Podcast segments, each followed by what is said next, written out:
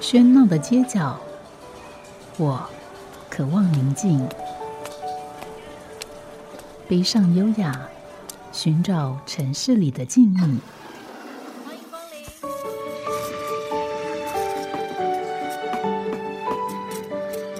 临。一杯拿铁问候，我们在书里相遇。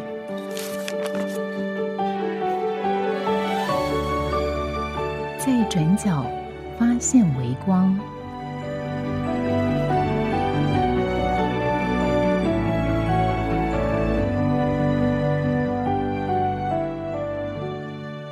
欢迎收听今天的《在转角发现微光》，我是吴嘉恒。这个节目是在介绍独立书店，而在这样的一个节目的名称“在转角”，我想也就意味着这个书店或许离我们住家不会很远。而发现微光，也希望这样的书店它继续的存在，能够带给大家一些自信上面的温暖。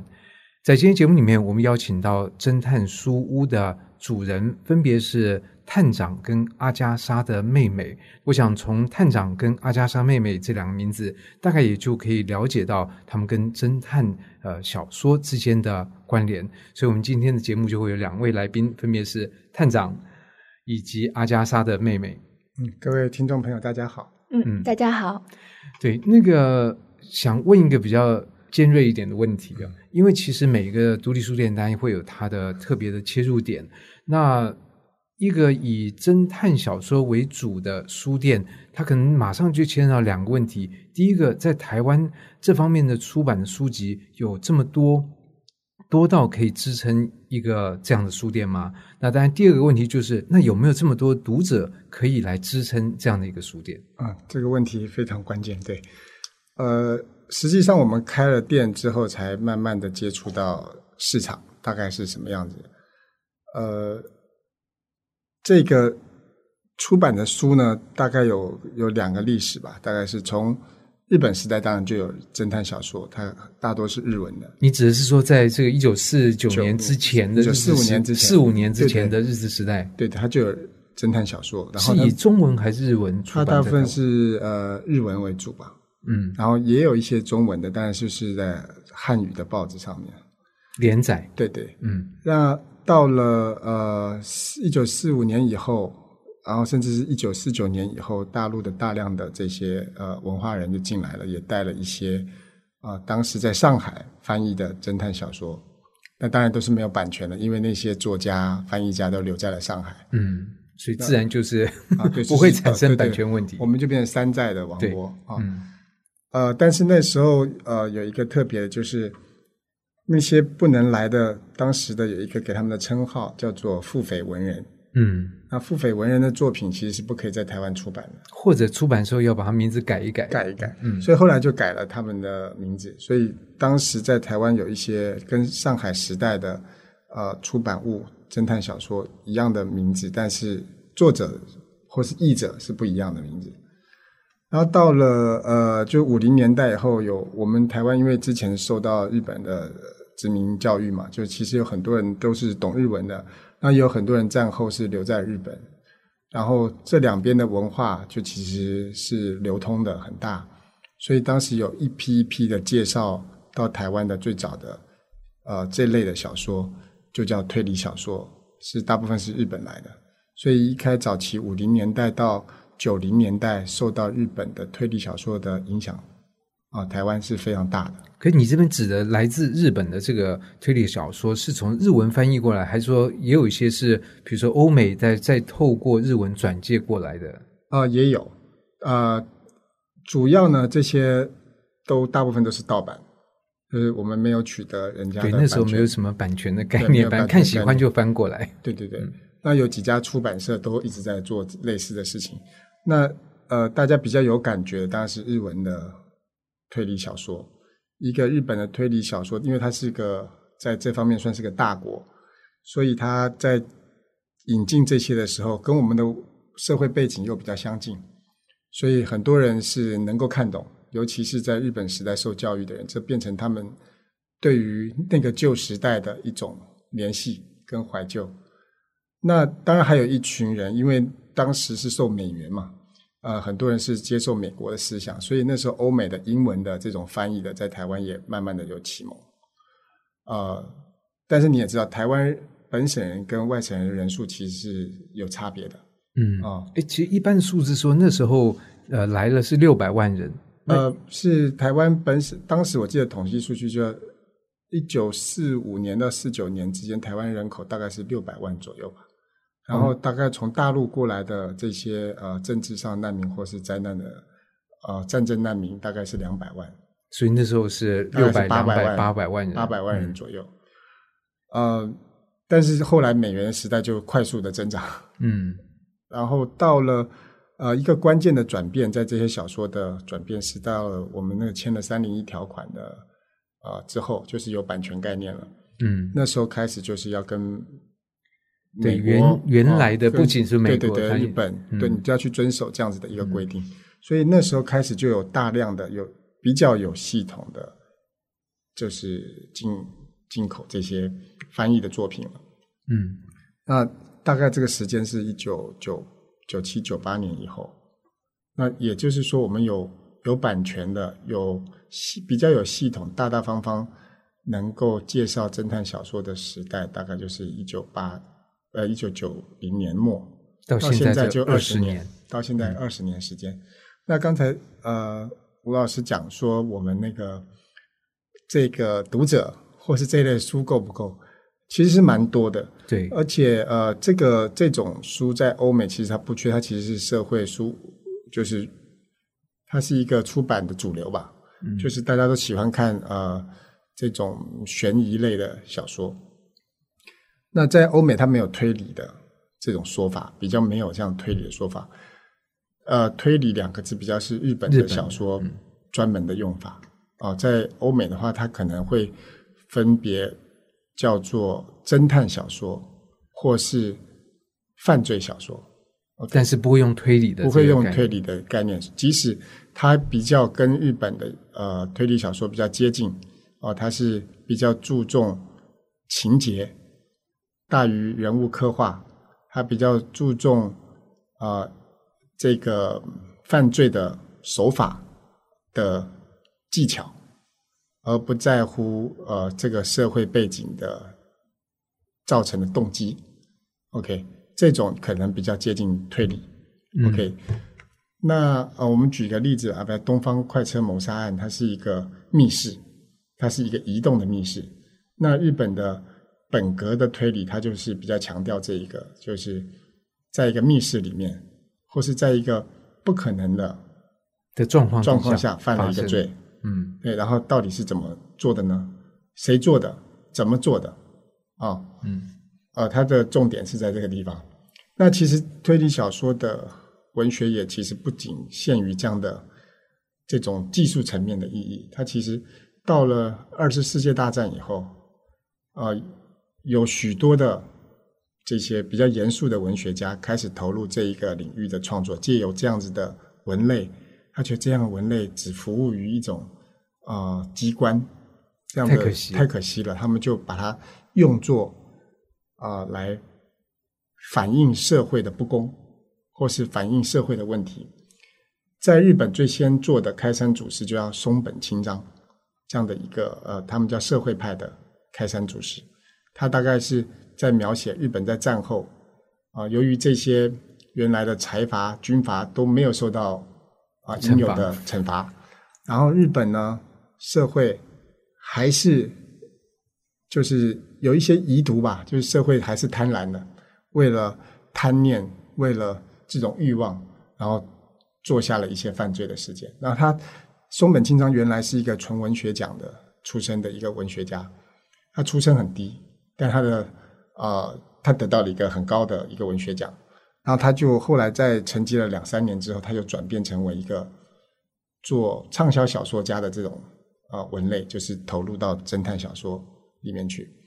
当然，他对历史是非常感兴趣的，他后来也呃做了非常多的历史的研究。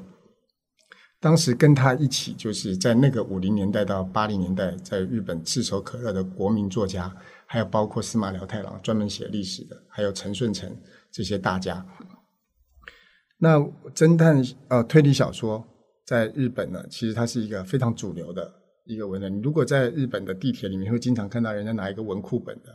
书在看，一看啊，八九不离十都是跟哦，推真的啊、理小说。我以为他们那个，比如文文库本，有一些范围也很广，也当然是很广很广，但是在这个阅读里面，其实呃，这个侦探推理呃推理小说是呃是他们是一个大国。主要的这个类对对阅阅读类别。你看那个推理小说，日本多到一个不得了的地步啊！因为他创作的，它是一个畅销型的这种阅读读物嘛。那其他更严肃的，可能需要更长的时间来撰写，可能嗯，有些人用了一生的力量才写了一本书或是两本书。但这些畅销小说家，他可能快的话一年写个两本，不过那可能是也是要关在饭店里面写才写得出来。对，像那个松本清张，他在写的时候，这个他家有两层楼，他在楼上写，他家楼下都是报纸、杂志出版社的编辑，他根本都连下楼的时间都没有，他用篮子放下来说：“哎，这是等着拿稿等着拿的稿 啊，是非常的忙碌的一个。”但他也造成了一个现象，他他一个人变成一个一个产业，，嗯，对，因为他养活了很多的报纸啊、杂志，都靠他的这个连载。那到他大概呃九零年代就过世了，到现在也二十年，每一年他的作品都有不断的被改编成为电影、电视、舞台剧什么的。所以还是等于说，人虽然已经过世，但还是非常活跃的在读者心中的一个一个类别。对，好像是人们在这个现代社会里，呃，需要有一些谜团，让他们觉得生活多一点乐趣。对生活多一点乐趣跟意义，要要好奇嘛。嗯，因为我们很多事情让大家都觉得，啊、就是这样的，没什么可以改变的。但是侦探小说让你有一种蓝坡的感觉，这些这些侦探，他去帮别人平反，帮一个呃，比如说冤案或是一个遭到不公的人，他去帮他找到真相。那这两件事情都是我们一般人常常会在社会当中受到委屈而没有办法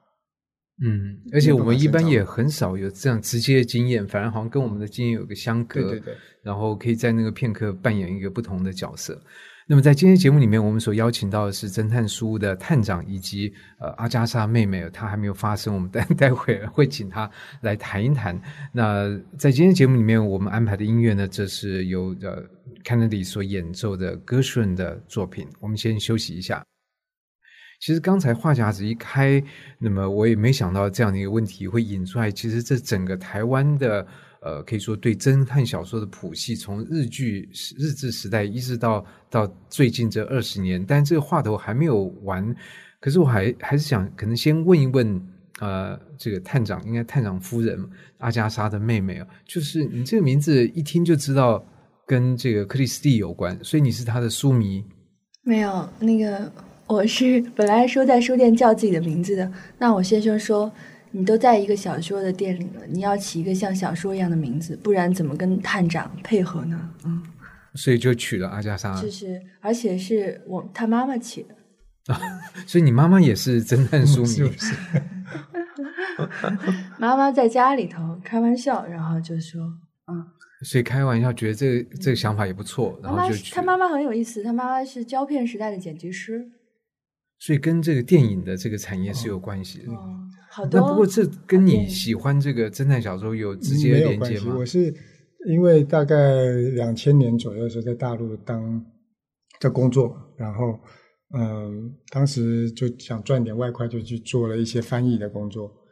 当时有一个翻译就是侦探小说，所以我也就翻译了侦探小说。可在那之前，你对侦探小说，嗯，因为我觉得自己很笨嘛，不会去看推理，觉得哇，其实我也是这样的生活很累，还要去看推理。我也是这样的原因，所以我其实对于侦探推理的接触，老实讲非常少。然后后来我接触到欧美的推理小说，因为做翻译，所以发现哦，原来不需要那么猜测什么，你就是呃，他是一个主角，不管是侦探还是一个坏蛋，你其实在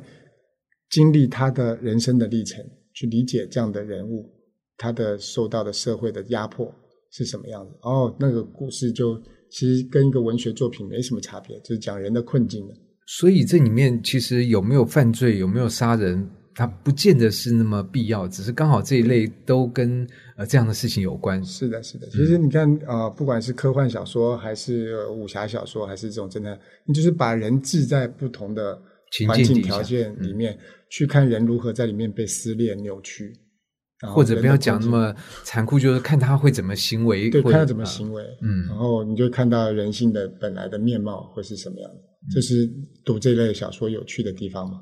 对，其实你这样讲，我也会想到，如果说我们呃走进侦探书屋的这个书店，那顺带也提一下它的这个地理位置。那如果在台北的话，呃，大家都知道台北以前有个圆环，虽然这圆圆环已经风光不再，而且现在面貌跟以前也很不一样。我想那一带应该以前是非常热闹的地方。那现在呢？呃，或许略有一点寂寥，但是走到大街小巷里面，还是很多东西可以看。其中就包括了侦探书所坐落的位置。你们是在呃，就在圆环的旁边，大概五十公尺。对，其实我有一阵还在那边，常常会走来走去，因为去呃，那那附近有个日日本料理在巷口的，就在我们隔壁那条 巷。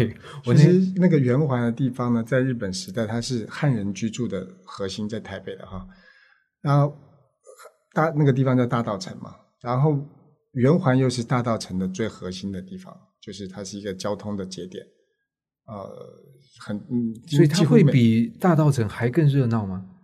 呃，大道城大部分是稍微呃比较有规模的商店。然后圆环就是一个小吃的小吃摊很多，然后等于然后交通旁边又是火车站，嗯，所以南北往来啊，到台北要落脚吃个东西，肚子饿了就火车站走过来吃东西，嗯，然后呃要买什么东西搭到城的人要走去火车站或到城里面也要经过那个地方，所以它是一个交通要道，对对，交通要道。那当然，现在风光不在，可是我觉得里面还是很多可以值得探索。其中之一，我想就是侦探书。那如果走进书店呢，也会注意到，其实里面呃，在进门处就有不光是侦探的书。如果从刚才探长所讲那个精神，那的确呃，其实呃，很多书都可以算是侦探小说了。所以这是因为这个原因，所以你们这个因为刚刚有讲到呃，就是侦探小说的阅读人口啊。我们觉得书是很多，但是阅读人口在全台湾也很多，但是它不会集中在台北。对，所以我们这种店要生存的话，它比较困难一点，比其他稍微综合型的书店要再困难一点。那所以我们就把这个精神稍微扩大了一点，认为这个“侦探”两个字很有意思，它就是啊，去追求、探索、是一个、explore 的一个概念。所以我们会希望把全世界最有趣的，我们认为最有趣的东西呈现给我们的客人，希望他们来接触。大部分都是文学的、艺术的东西。那这我们俩的分工呢？就我跟我太太分工，她主要是负责侦探小说以外的那些有趣的东西。就你不负责那个刀光血影的，有这个杀人的。然后你是负责跟杀人，他很害怕那些东西。他昨天晚上还做噩梦了。对，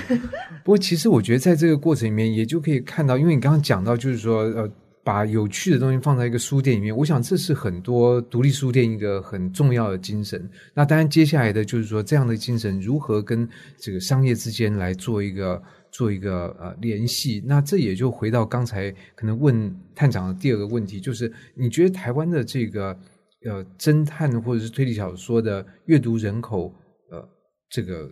以你来讲，像日本是主流是非常多的。台湾像这样的人口，你觉得大概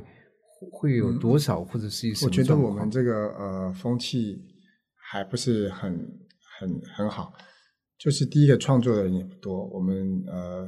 他写的作品的水平也不够高，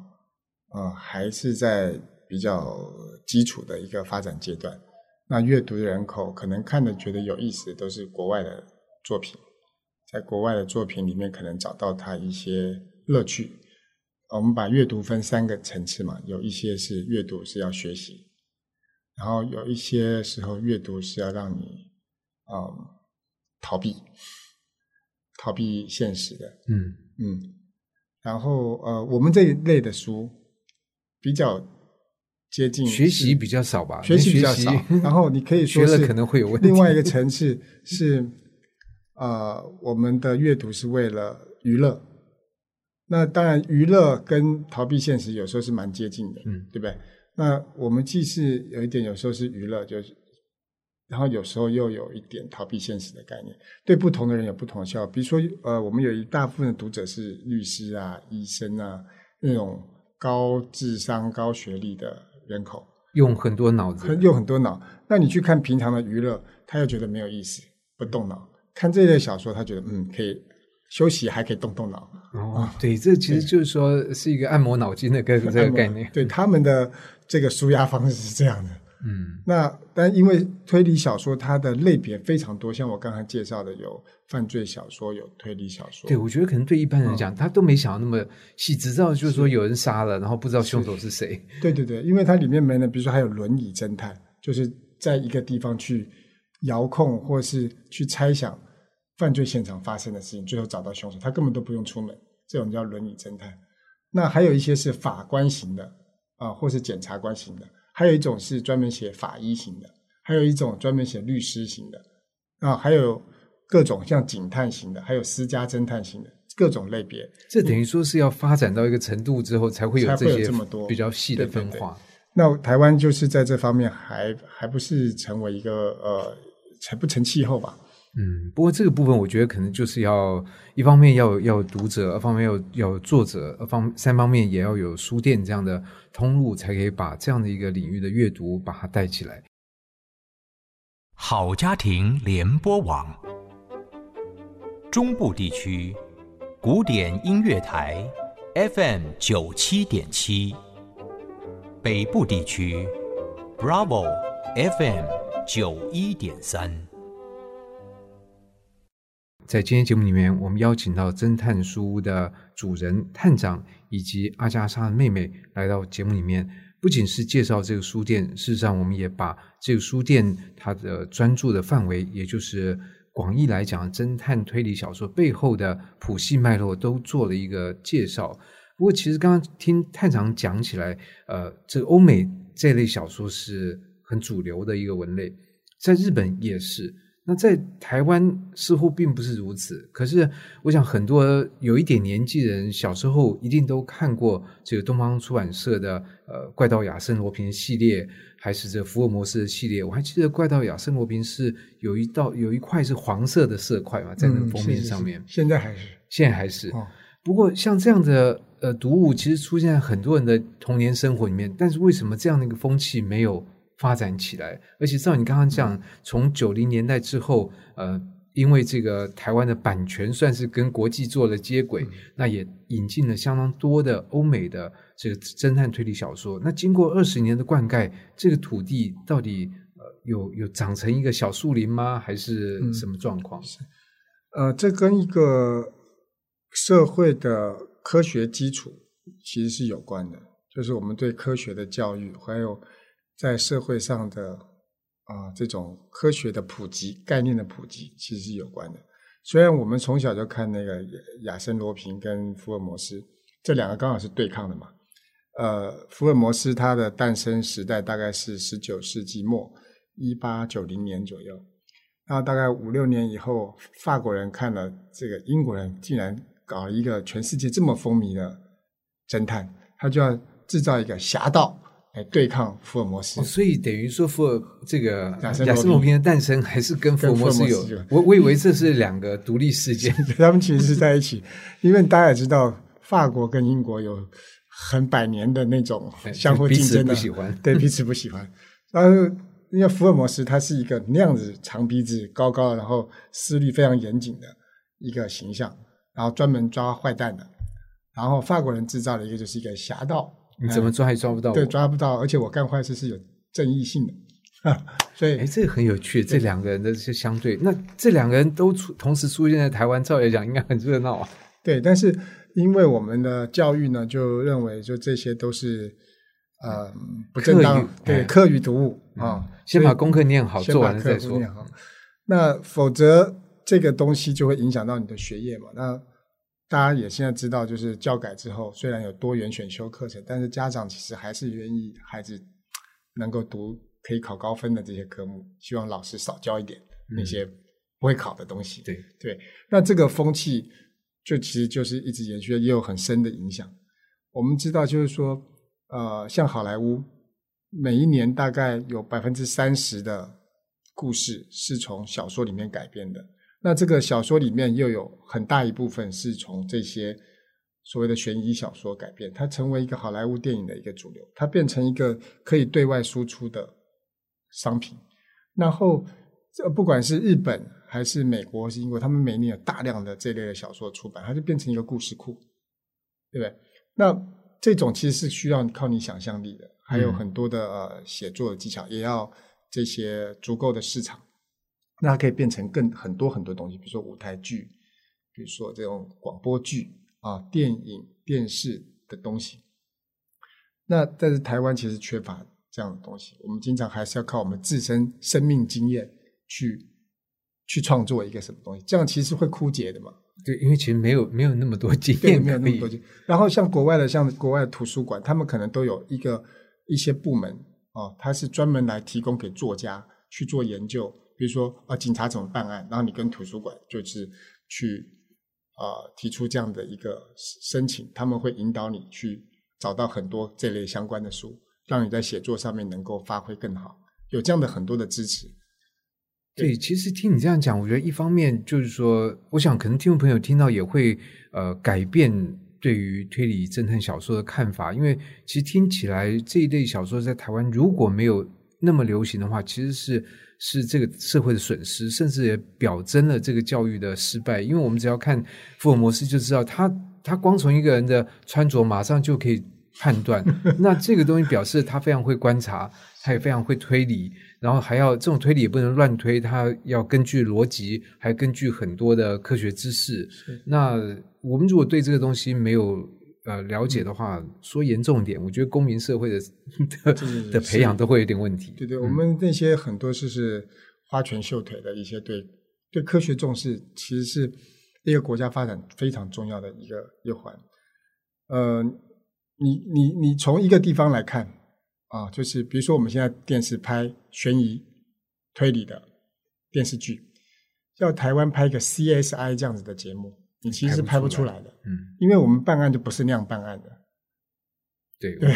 打一打吧，没有。对我们，我们了。我们可能就是啊，现现在有摄像头是有科学的这些东西，但是对于啊很多办案的人来讲，可能线人啊这种关系啊。还是很重要，还是很重要，不是科学办案，对对对，不是科学办案，哦，是一些社会科学的办案方法。那个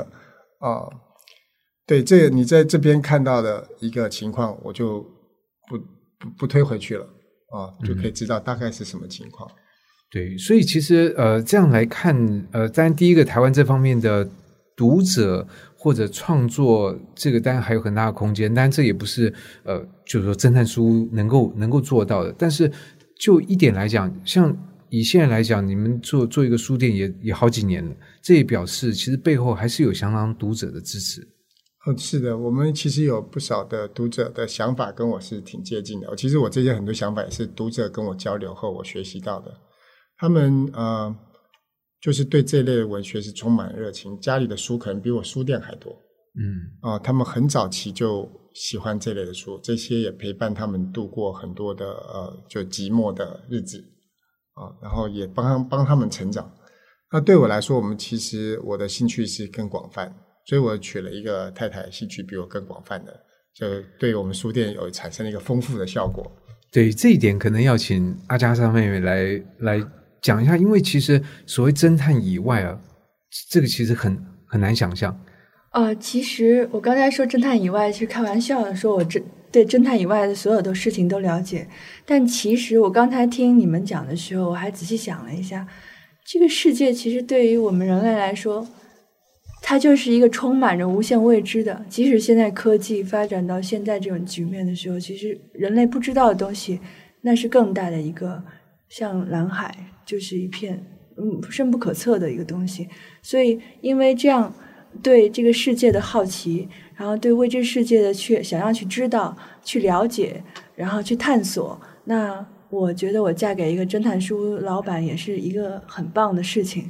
而且我嫁过来，他就告诉我说：“嗯，你们这些研究好像研究哦诗歌、艺术、文学，好像要。”有一个等级，他说好像那些更高，在你的看看法里。那我那时候是那么认为的，但后来接着跟他交谈，他就告诉我说，你之前看的那些非常棒的人类小说，比如说呃土耳其的那个作家帕慕克，他写我的名字叫红，我非常喜欢。他说。如果从侦探小说的这个分来说，它也可以分到这一类。它里头也是有很多谜团，然后到最后搞清楚到底是谁杀掉了那个戏迷画家。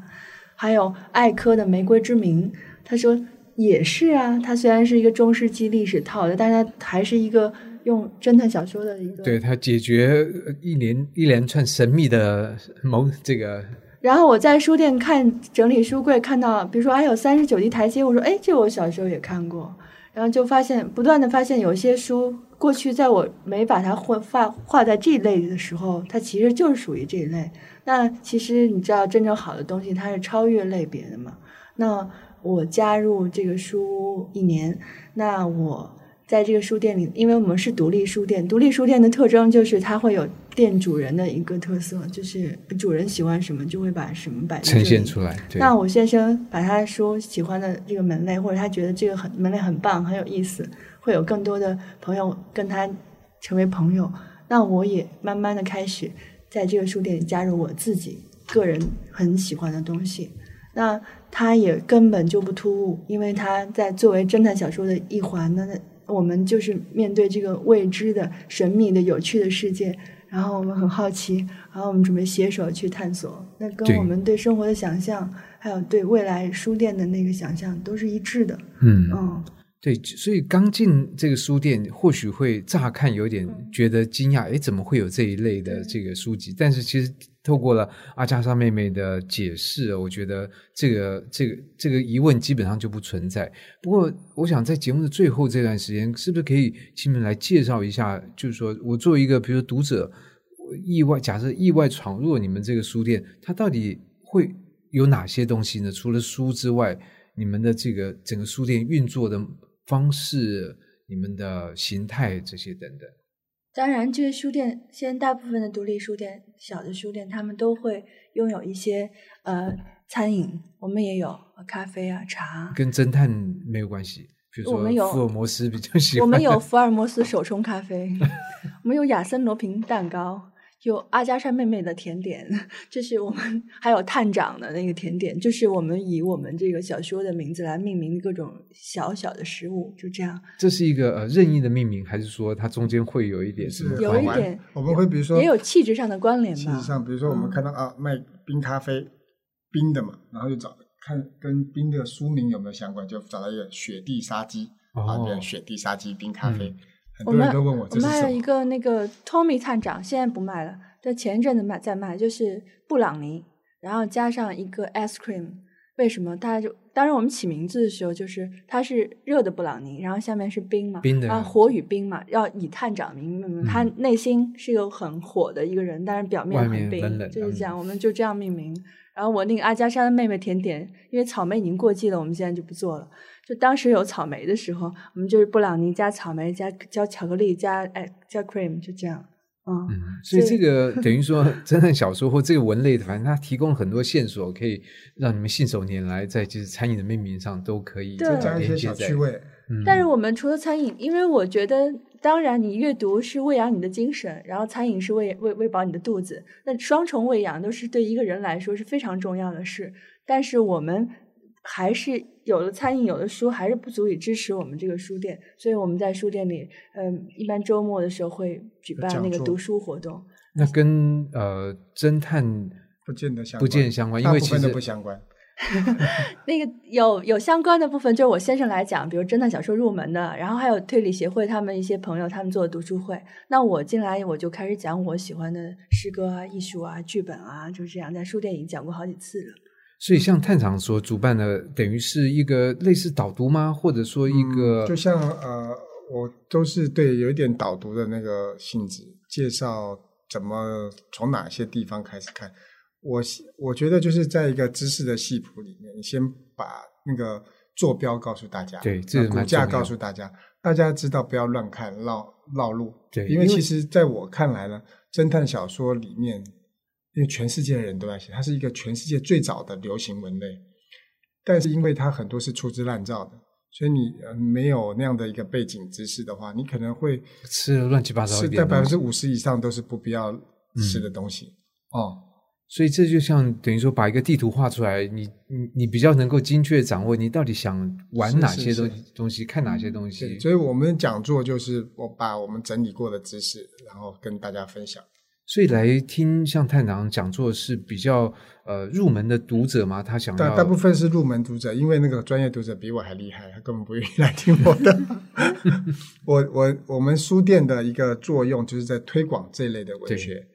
那我也做一个等于讲半路出家的介绍这类文学的一个呃宣传家啊、嗯我把自己的角色定位为这样子那我们从什么管道可以知道？啊、就是我们的脸书。嗯现在目前是只有脸书作为我们的官方文粉丝，但今年我们会做我们自己的网页，所以等于上了这个侦探书屋的这个脸书粉丝页看到所有的活动活动。嗯，嗯，那如果是在这个侦探小说之外的活动，那就比较是阿加莎妹妹在负责。因为这样是不用请讲，没有讲讲师费嘛，就是嗯免费的。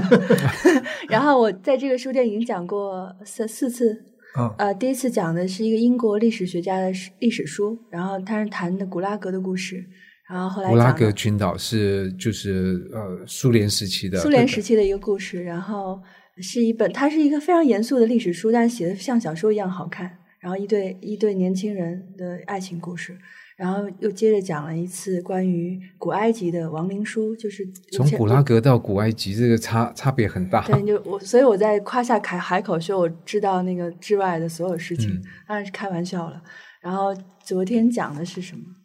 精怪故事对对，英国的一个呃小说家，他收集了全球的精怪故事，然后他不分任何，他不不再不再是国别，而是跨越，只是个地球意识啊。嗯是对一个女性艺术小说家，然后她收集的所有觉得有意思的故事。那我们书店还要做一个什么呢？就是做剧场，所以我们剧场在呃书店里面演，对对，脚本呃，一个呢是一个读剧会，那我是我们一个尝试，那我们觉得现在尝试觉得这个可行，当然是侦探推理的这些呃舞台剧，但我们现在读的那个剧本呢，是一个意大利的西西里岛的一个剧作家写的一个剧，听起来西西里好像就有这个黑道谋杀的，但是它是一个超越时间、超越国别的一个戏，然后嗯里里头只有像一个天使的一对人啊。那个原版戏是两个意大利的西西里岛的演员演的，一个老爷爷。那我们两个人，我们就用我们自己的自己来演，因为这样不用请演员，我嗯。们自己读剧本，然后还做非常厉害的戏叫《托托与威切》，托托与威切，是我非常喜欢的戏。嗯对对对，这个托托与托托与威切是两个人的名字，一个叫托托，一个叫威切，是两个流浪汉，嗯。嗯，但也可能是天上的天使，嗯。也有可能是一个思想，也有可能是一个人，听起来好像很悬哎。对，很悬，嗯像诗一样的剧本。那可是你刚刚提到另外一个，还有一个是嗯，叫等于戏剧的演出，戏剧演出。现在我们呃写的这个戏剧叫《苏兰和迷雾》，是啊两位哎，我们对大家我们对自己说我们自己创作，然后呃，因为请不起太多演员嘛，然后那些专业的戏剧工作者，然后我们就把那个脚本写成只有三个人，可能会请一个专业的演员来协助我们，或是找一个志愿者来帮助我们，然后我们把书店就变成一个正式的剧场，实验剧场。这个听起来要要做很大的空间的调配哎。对对对，但是因为我们有这一类的朋友蛮多，他们都可以当我们的顾问。然后啊、呃那当然是我们是改编了柳公军命案，然后把它变成了苏兰河命案。啊苏兰河啊、呃现在已经消失了，在地下化了嘛。听起来你们这书店玩的很很很好玩，然后也很多面貌。它除了是一个表面上听到是跟侦探推理小说相关的一个书店，然后在这里面当然也有很多书店都会有餐饮，除此之外还有演讲的读剧会以及戏剧的演出。这些其实都养不起我们两个，只能把书店的房租交了 嗯，啊、因为就是在店里面做戏，其实也是要赔钱的，因为你要排演就不能就是不能营业，然后即使营业了，里面的空间人数也很少，我们都算过，但是因为我们不想浪费我们的时间做一些枯燥无味的事情，觉得那我们就每天去上班就是去玩，要不是阅读，就是做我们爱的爱排戏、写东西 对我、啊我好喜欢交朋友、聊天就嗯。在书店做这些事情。我想你们扮演其中一个角色，但是就是说这个角色它是一个一个互动的过程。换句话说，你们觉得好玩的事情，理论上很多到你们书店跟你们有互动的人也会觉得好玩。哦，是。嗯，对，是的，我们最近来了一个那个志志愿者小姑娘，她十八岁，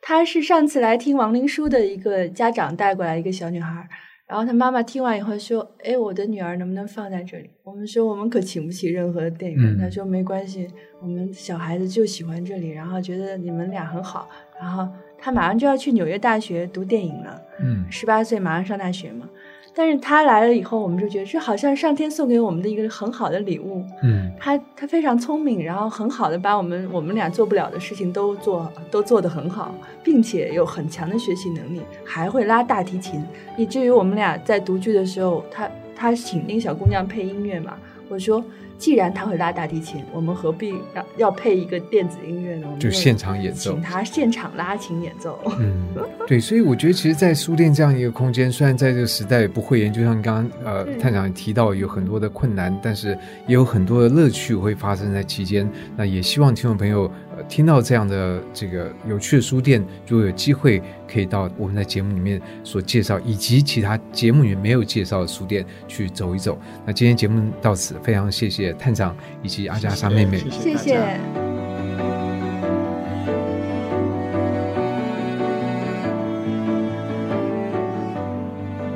感谢您的收听。如果您喜欢这个节目，欢迎在 Apple Podcast 评分五颗星，并且留言。如果您是用 Spotify 或其他 App 平台收听，也请帮我分享给身边喜欢书的朋友。我们下集再见，拜拜。